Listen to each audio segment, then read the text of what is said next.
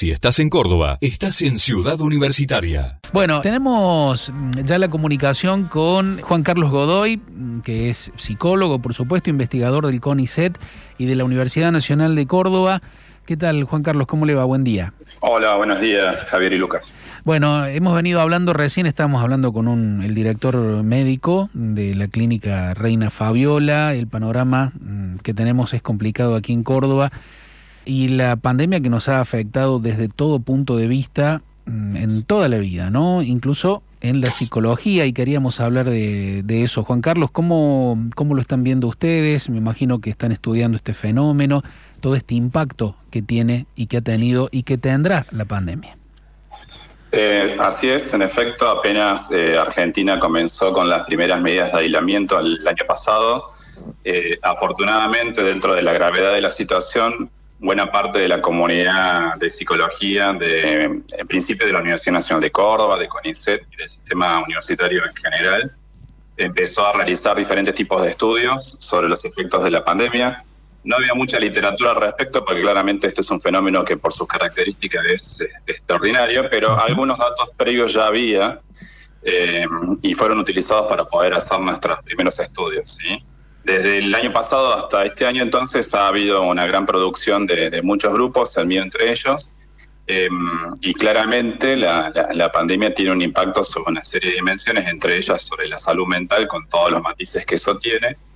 Em, los escuchaba ustedes recién em, eh, y a Lucas en particular cuando anticipaba esta, esta sección, esta entrevista. Eh, es, importante que, los organismos de ciencia y técnica, y no solamente los organismos de ciencia y técnica, sino también los organismos de salud, porque algunos de ellos cuentan con los recursos para hacerlo, eh, empiecen a generar una agenda de financiamiento de investigaciones sobre el impacto sobre la salud mental durante la pandemia y post pandemia, porque esto va a terminar, gente. Eso es importante también que, que, empecemos a transmitirlo. A medida que avance la vacunación y mientras podamos sostener las medidas que, son más propias de, comportamiento, como el distanciamiento y todo lo demás, en algún momento vamos a llegar a, ese número difícil de estimar todavía de, de, inmunidad de grupo y de a poco vamos a ir recuperando un poco la la, dinámica de comportamiento social que tenemos todas las sociedades. Eh, pero bueno, hay que ir evaluando el impacto sobre la salud mental eh, durante la pandemia para poder tomar medidas ya mismo y después porque va a haber una serie de ajustes que vamos a tener que considerar, incluso con algunas poblaciones que son más vulnerables que otras, por cierto. Eh, a eso iba Juan Carlos, ¿qué tal? ¿Cómo andas? Eh, ustedes eh, me parece que se enfocaron, o parte de su estudio está enfocado en los jóvenes, ¿no es cierto? Como diferentes, o al principio, o durante aquel primer cuarentena, se hablaba mucho de las personas, los adultos mayores que iban a sufrir estar aislados y fuera del contacto con su familia. Y por otro lado se hablaba también de los niños, ¿no? Que no tenían clases y bueno, eso iba a afectar la socialización. Ustedes se enfocaron en los jóvenes. No sé si nos podés contar un poco qué han encontrado ustedes sobre, sobre este grupo en particular, que por ahí no se lo tuvo en cuenta, ¿no? O al menos en el discurso, en la agenda pública no se los mencionó. Localmente no, pero internacionalmente sí. De hecho, hubo, muchos colegas eh, con, una, con una, un recorrido y una visibilidad mucho más significativa que en diferentes lugares llamaron la atención justamente sobre el segmento de, adolescentes y jóvenes. En mi grupo trabajamos sobre diferentes segmentos, de hecho incluso hasta tenemos estudios en curso sobre la sobre el personal de salud, pero en verdad que el grueso está hecho sobre población de jóvenes y particularmente universitarios. Eh, hay que considerar que en términos eh, normales, entre comillas, sí, o al menos para hablar con un poco más de propiedad, prepandémicos, la adolescencia y la juventud per, se son una etapa de desarrollo bastante crítica para, para las personas. ¿sí? Y en el caso particular nuestro es muy interesante porque la población universitaria de Córdoba, sobre todo la de la Universidad Nacional de Córdoba, es una población que, que está sometida a ciertos niveles de estrés normalmente porque, eh, entre otras cosas, sufre desarraigo. No toda la población universitaria, que es bastante grande, de la ONC al menos, es de, es de Córdoba.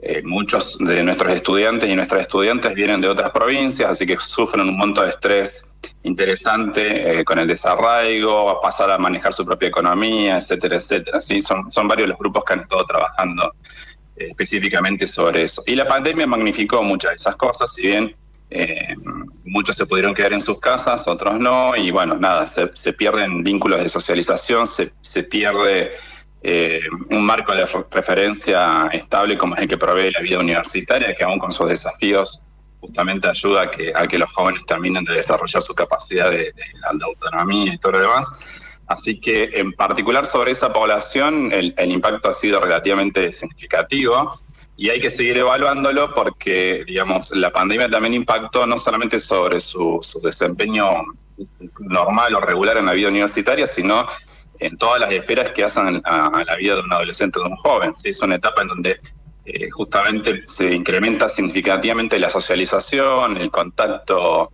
eh, físico y psicológico con, los de la misma edad. Eh, es, una, es una edad atravesada por, la, por lo que nosotros llamamos en, el campo la, la búsqueda de riesgo, la búsqueda de novedades, la búsqueda de sensaciones y la pandemia eh, ha atenuado, no, digo, no sé si atenuado es la palabra exacta, pero claramente ha modificado esas pautas de comportamiento eh, y las ha exacerbado en algunos casos y en otros casos habrá que ver, justamente hay que evaluar, no, no, es lo que nos está faltando y es lo sobre el cual estamos eh, tratando de avanzar ahora, saber cuál es el impacto acumulado de esta pandemia sobre el desarrollo psicológico, afectivo, emocional de los chicos y las chicas. Eso te iba a preguntar. El impacto este, ustedes, eh, ¿qué, es lo que están observando en estos eh, adolescentes, en estos jóvenes? Eh, conductas por ahí, no sé, porque bueno, la gente habla de, que la, pandemia lo está volviendo loco, así es, el, mensaje, ¿no? Pero bueno, ¿qué, es lo que están observando ustedes? ¿Aumento de crisis de ansiedad, depresión, conductas adictivas? ¿Qué es lo que están viendo? Bueno, en mi grupo particularmente sobre conducta adictiva no hemos indagado mucho, así que ahí ya aprovecho para pasarte la recomendación de que en alguna sesión previa, eh, posterior, perdón, eh, entrevistas a Angelina Pilati y a Ricardo ah, Pautasi, que ellos sí han venido a, trabajando sobre específicamente el impacto de la pandemia en el consumo de, alcohol y otras sustancias. En nuestro caso hemos evaluado indicadores generales de salud mental y indicadores específicos, ¿sí? Hay que decirle a la gente que esto no quiere decir que hayamos hecho evaluaciones clínicas, que es otro tipo de trabajo mucho más profundo. Simplemente nosotros utilizamos cuestionarios estandarizados que nos permiten evaluar eh, la evolución en este caso, porque afortunadamente, más allá de las dificultades que, supone, hemos podido hacer medidas repetidas en el tiempo, hemos podido seguir la evolución de estos indicadores bajo diferentes eh, etapas de, establecimiento de las medidas de, aislamiento. Y lo que vemos es, como vos señalabas por allí, eh, algún incremento en los niveles de ansiedad, en los niveles de estrés, todo relativamente esperable de acuerdo a la literatura por el contexto que estamos atravesando. ¿no? Eh, y, en algunos casos donde hemos podido incluso determinar la existencia de factores previos, los grupos con factores previos, como factores preexistentes de algún de salud, de, malestar mental o lo que fuere, en esos grupos que nosotros llamamos grupos más vulnerables, la, pandemia ha impactado más significativamente. Entonces, en términos generales, incremento de ansiedad, incremento de estrés, en algunos casos, incremento de los niveles de, depresión, eh, desajuste, desadaptación, eh, y fuertemente más marcado en, aquellos grupos que presentaban ya algún tipo de antecedente previo la pandemia ha impactado también sobre procesos que algunos eh, jóvenes llevaban adelante ya de psicoterapia o lo que sea, eh, más lo que ya mencioné sobre el impacto sobre la socialización y todo lo demás que es muy significativo. ¿eh? Juan Carlos, hay mucha gente que está cansada, cuando no harta del coronavirus, de, todo lo que rodea esta situación, y no solo por los problemas sanitarios, económicos, políticos que ha generado. ¿no? en un grupo, digo como ejemplo, en un grupo familiar de WhatsApp ayer algunos recomendaban no ver noticiero, no leer los diarios, no ver redes sociales. La pregunta concreta es esta, ¿cómo podemos evaluar nosotros los medios y también en todo caso las audiencias y cada persona que eh, recibe, recepta estos mensajes, si estamos afectando psicológicamente mm, de manera negativa o positiva con lo que decimos en general sobre la, pandemia? Eh, es una muy buena pregunta y un poco compleja de responder. Eh, creo que como en muchos órdenes de, la vida, eh, lo importante es tratar de encontrar un, equilibrio entre eh, del lado de, un comunicador una comunicadora, del lado de lo que se quiere decir y el tono en que se quiere decir, y de quienes podemos acompañar contribuyendo con contenido a, lo que se quiere comunicar, como por ejemplo en este caso un, investigador o una investigadora, tratando de poner los límites sobre qué, qué, es factible y qué no. ¿sí? Eh, ustedes allí tienen un, gran rol que cumplir eh, particularmente eh, los que cargan sobre sus espaldas con, en, nuestro contexto el gran título de periodista científico, porque no es una comunidad muy grande en Argentina, esto lo hemos hablado muchas veces con Lucas. Entonces, me parece a mí que, al menos en el contexto argentino, queda mucho por hacer en relación al lugar que se le tiene que dar al periodismo científico para poder transmitir con, objetividad y con mesura qué es lo que se sabe sobre los efectos de la pandemia en la salud mental, en la economía, lo que sea, y lo que no se sabe también. ¿sí? Yo, no veo mal que, escuché en unos momentos la palabra incertidumbre por ahí, yo no veo mal el tema de la incertidumbre porque forma parte de la naturaleza humana. ¿sí? Eh, pero eh, el tema es cómo eh, encaramos esa incertidumbre y sobre la, la pandemia quizás inicialmente no sabíamos mucho, pero hoy sabemos mucho más desde el punto de vista médico, desde el punto de vista social, desde el punto de vista económico, desde el punto de vista psicológico. Eh, por ahí lo que nos está faltando es eh, una mejor sinergia, una mejor sociedad entre eh, periodismo y comunicadores y comunidad científica. y la otra pata, que es la gente que define finalmente políticas públicas, ¿no? Porque ustedes pueden decir todo lo que quieran con, y tener mayor cantidad de horas en la radio, por ejemplo, y nosotros también, pero en última instancia hay que recordar que las políticas públicas eh, como, como ingrediente ah, recuperan lo que dice la evidencia científica, recuperan lo que ustedes pueden mediar como periodistas, pero a la, hora de los bifes eh, se va a revelar mi, rango generacional, pero como decía Ringo Bonavena, a la hora de los bifes te sacan, te el banquito, y quedas solo en el ring, ¿no? Entonces, el, que define políticas públicas eh, tiene que considerar todas todo un montón de un conjunto muy grande de información, entre ellas la evidencia científica, y bueno, ahí a veces hay una brecha que es difícil de zanjar, eh, pero bueno, tenemos que seguir poniéndole el hombro, digamos. Yo creo que, hay que hay que trabajar objetivamente. Las recomendaciones de los organismos internacionales de salud es, eh, evitar el tremendismo, el efectismo en la transmisión de las noticias, no disminuir las noticias, salvo en aquellos casos donde, como decías vos muy bien, quizás ya la persona que está eh, consumiendo esas noticias ya tiene un, un, monto relativamente alto de ansiedad.